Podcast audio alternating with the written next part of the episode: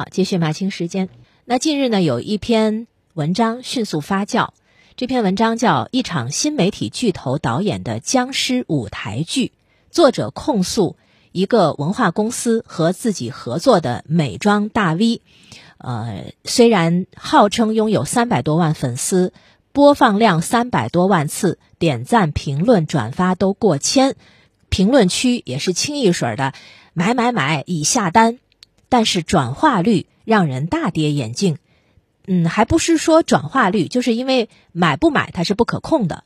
可是他光看这个店铺的流量，比平日不增反降，没有一单成交。那怎么看这个事情？南方都市报的一篇评论说：“当心流量产品都不靠谱。”文章说，一开始呢，舆论挺同情这个供货商的。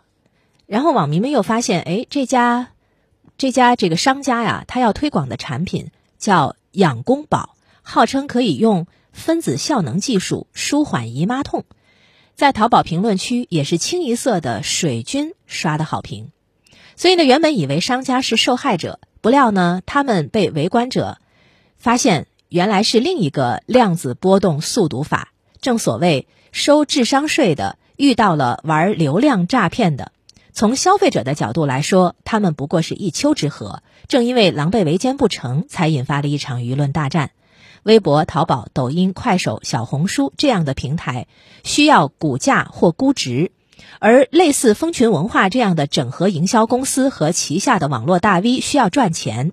作为甲方的供货公司，市场人员又需要向老板交差，于是就造成了虚假流量盛行的现状。那虚假流量会不会带来消费者利益的受损呢？当然会，羊毛都是出在羊身上的。网红大 V 和供货商家的合作模式正在成为今天新的销售模式。二零一九年淘宝直播生态发展趋势报告显示，二零一八年加入淘宝直播的主播人数同比增长百分之一百八。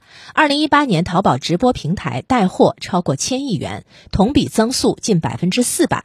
而除了淘宝之外，当前在抖音、快手、微博等平台上带货情况同样是如火如荼。既然是平台，那么交易就要注重双方权益的保护，尤其是对消费者一方的合法权益。但是网红推荐的货质量不过关，付款方式随意，甚至部分商家通过短视频等方式卖出一批劣质产品之后，马上产品就下架，以防消费者找上门，都给维权造成了困难。尽管。由三部门在全国联合开展落实的四个最严要求专项行动，专门针对的是食品药品领域。但是，相信在美妆、服装等其他消费领域，针对网红带货过程当中是不是存在虚假宣传、刷单造假、暗藏灰色产业链的现象，监管部门也一样会根据广告法、反不正当竞争法和消费者权益保护法进行更加严厉的排查与处理。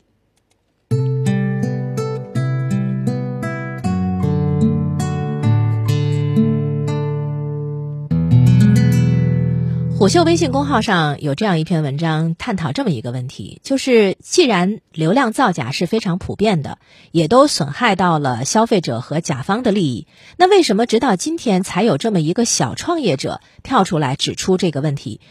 为什么以前的甲方都不约而同的保持了沉默呢？这篇文章说，我们看看这样的一个情况啊，一个推广内容是如何合作的，找一个甚至多个代理。来推广，这是很有必要的。正常的推广流程很少有能自己直接联系机构的甲方，往往是需要甲方通过代理来找相应的公司。代理除了熟悉推广流程之外，也了解这些机构的真实报价，帮助甲方决策。而多数甲方在投放的时候会选择购买内容矩阵。微博像一个广场，一个人在广场里喊口号，当然不如几个人一起喊来的有效。通过一个头部账号加五六个小 V 账号，通过大号原创、小号转发的方式，在用户的信息流中创造更多的曝光机会。从刷流量、刷评论到刷销量，这是一条要啥有啥的完整上下游产业链。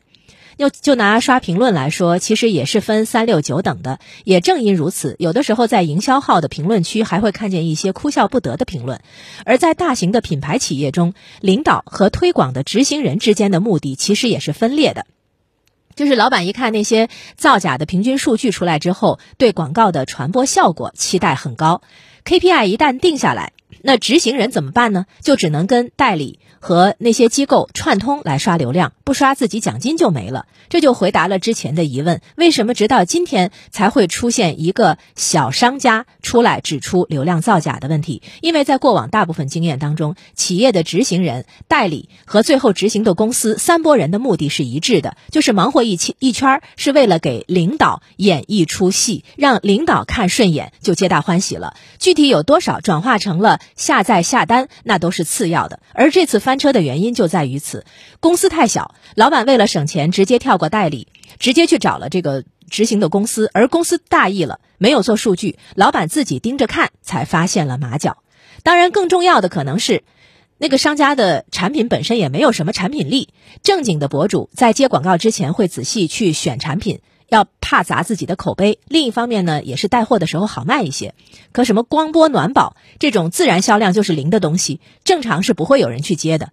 如果说是错误的投放方式，加上机构的轻视，加上产品本身不行，造成了这次的闹剧，那么微博作为平台方，面对平台里各种造假层出不穷的时候，他们的管理又在哪儿？这也是很多人问的问题。其实这个问题白问。